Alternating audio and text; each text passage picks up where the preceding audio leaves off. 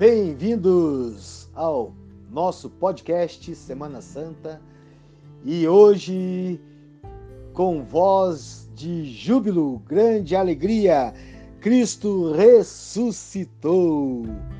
Que maravilha, grande bênção a todos nós, a nossa história mudada da cruz para a sepultura, da sepultura para a vida, a ressurreição de Jesus.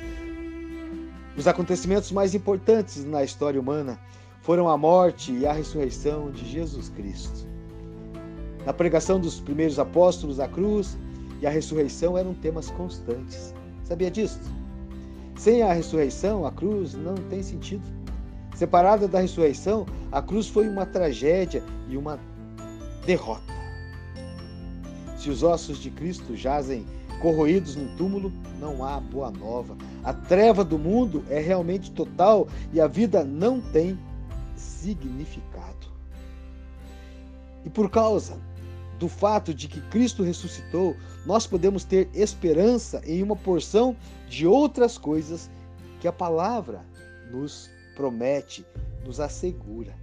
Eu quero compartilhar, compartilhar aqui com você três coisas que a palavra nos garante. Primeiro, que viveremos outra vez. Sim, vivemos, temos uma vida hoje, vivemos e viveremos outra vez. Porque nós sabemos que a morte é a grande interrogação da raça humana. E sobre o que existe após a morte. A ressurreição de Cristo é a resposta surpreendente de que há uma esperança para os que morrem. Pois ao voltar de entre os mortos, ele demonstrou não só que há algo além da morte, como também que ele tem a morte sob o seu controle.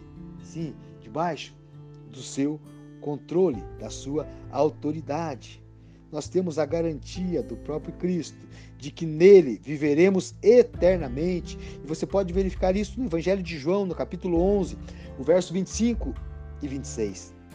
No capítulo 14, o verso 19. Sim, vivemos e viveremos outra vez.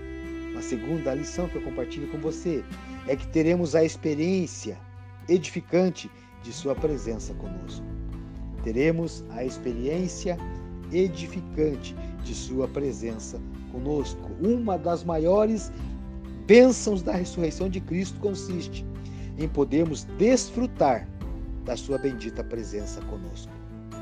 E independente das circunstâncias, conforme o Salmo 23, o verso 4.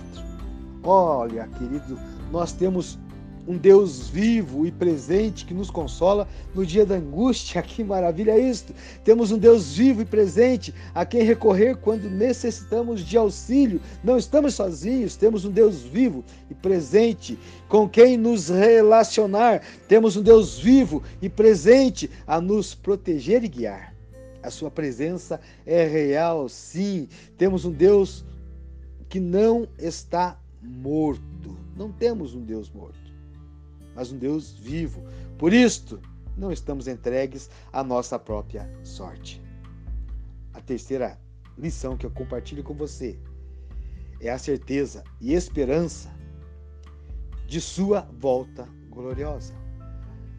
Tenha certeza sobre isso. Espere este momento. Uma volta gloriosa porque sabemos que ele ressuscitou, podemos ter a certeza de que Cristo voltará para buscar a sua igreja. E aqui eu quero dar a você é, dois personagens aqui do Novo, primeiro do Antigo e depois do Novo Testamento. No Antigo Testamento, Ezequiel fala de Jerusalém que deve ser restaurada, um templo que deve ser reconstruído e uma terra que deve ser recuperada e cheia de prosperidade. Olha para o Messias. Daniel viu Jesus em visões, vindo como juiz e rei da terra. Quer outra referência do antigo? Ageu. Ageu fala do abalo que sofrerão todas as coisas, só permanecendo firmes as coisas de Deus. No Novo Testamento, o evangelista Mateus, ele compara Cristo a um noivo vindo para receber a sua noiva. Evangelho de João, Cristo aparece dizendo: Vou preparar-vos lugar, voltarei e vos levarei para mim mesmo. O Apocalipse inteiro é dedicado ao ensino da segunda vinda de Jesus Cristo. Venho sem demora. Nós aguardamos a volta de Jesus Cristo. Ele prometeu ressurreição, que ressuscitaria e ressuscitou. Ele prometeu, é uma promessa, voltaria e ele voltará. A mais gloriosa verdade no mundo inteiro é a segunda vinda de Jesus. E não é possível comemoração da Páscoa se não testemunhamos esta verdade.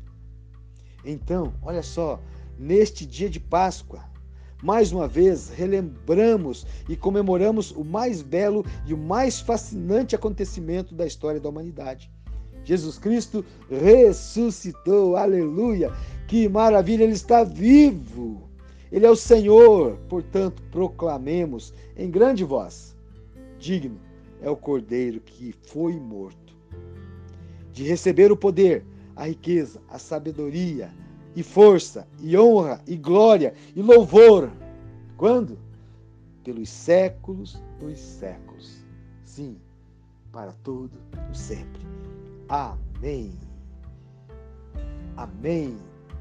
Obrigado por estar conosco e uma feliz Páscoa.